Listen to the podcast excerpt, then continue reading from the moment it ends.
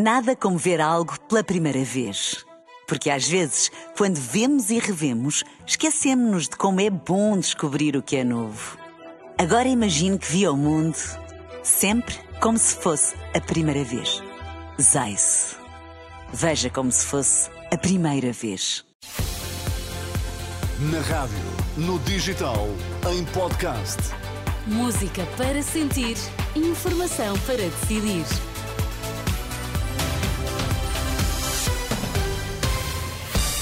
São as notícias das duas com Isabel Pacheco para já os destaques. Boa tarde. Muito boa tarde. António Costa volta a criticar a decisão de eleições e pede bom senso a Marcelo. Conflito no Médio Oriente, o Hamas acusa Israel de bombardear escola das Nações Unidas em Gaza. António Costa responde a Marcelo. Em causa está o alegado comentário do Primeiro-Ministro sobre a ida da Procuradora-Geral da República a Belém, que o Presidente da República não gostou. Esta manhã, no Parque das Nações em Lisboa, onde decorre a Comissão Nacional do PS, o ainda Primeiro-Ministro pediu o bom senso ao Presidente da República, que não existiu ao serem convocadas eleições, e disse não se lembrar de ter falado publicamente sobre a ida da PGR a Belém. Terá que fazer, perguntar ao Sr. Presidente da República que comentário público terei eu feito, não me ocorre nenhum, eh, mas enfim, se eu fiz algum comentário público, ninguém melhor que os senhores jornalistas eh, estarão aqui para saber eh, que comentários é que eu fiz ou não, porque se foi publicamente, foi seguramente perante vossas excelências. Já quanto à notícia do Expresso de que terá sido a própria Procuradora-Geral da República a escrever o parágrafo que levou à sua demissão, António Costa desvalorizou. Parágrafo de um comunicado que aparentemente, eh, segundo o Expresso, terá sido escrito pela senhora Procuradora-Geral da República. O que é uma notícia curiosa, porque eh, ninguém partiria do princípio que não fosse assim. Eh, mas é daquelas notícias que, em vez de esclarecer mais, mais dúvidas suscita. Declarações de António Costa à margem da Comissão Nacional do Partido, que está hoje reunida em Lisboa. Em cima da mesa, a definição do calendário socialista para as próximas semanas, para a escolha da sucessão na liderança do partido.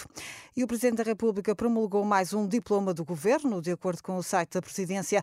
Em causa está o diploma que estende diversos prazos de regimes jurídicos temporários.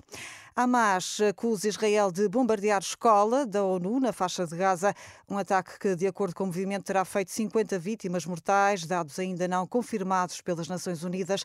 A estrutura gerida pela ONU situa-se num campo de refugiados de Jabalia, no norte do território. De acordo com Al Jazeera, centenas de pessoas estariam abrigadas dentro da escola.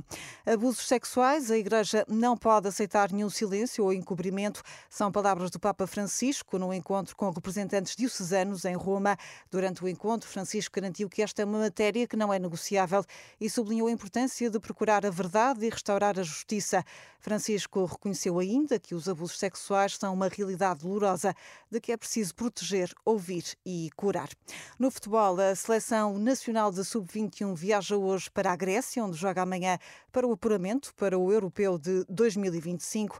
Na antevisão do jogo, Tiago Moraes garante que o estágio correu bem e que a equipa está preparada para o desafio frente à Grécia.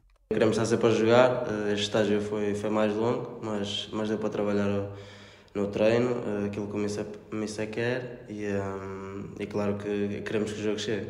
É uma equipa que procura muita profundidade, uh, estamos preparados para isso. Sou uma equipa agressiva, e, mas estamos preparados, confiamos em nós e, e acho que temos qualidade para o desafio. Tiago Moraes, o extremo da seleção sub-21, que defronta amanhã a Grécia, um jogo com início às duas da tarde. Nada como ver algo pela primeira vez. Porque às vezes, quando vemos e revemos, esquecemos-nos de como é bom descobrir o que é novo. Agora imagine que viu o mundo sempre como se fosse a primeira vez. Zais. Veja como se fosse a primeira vez.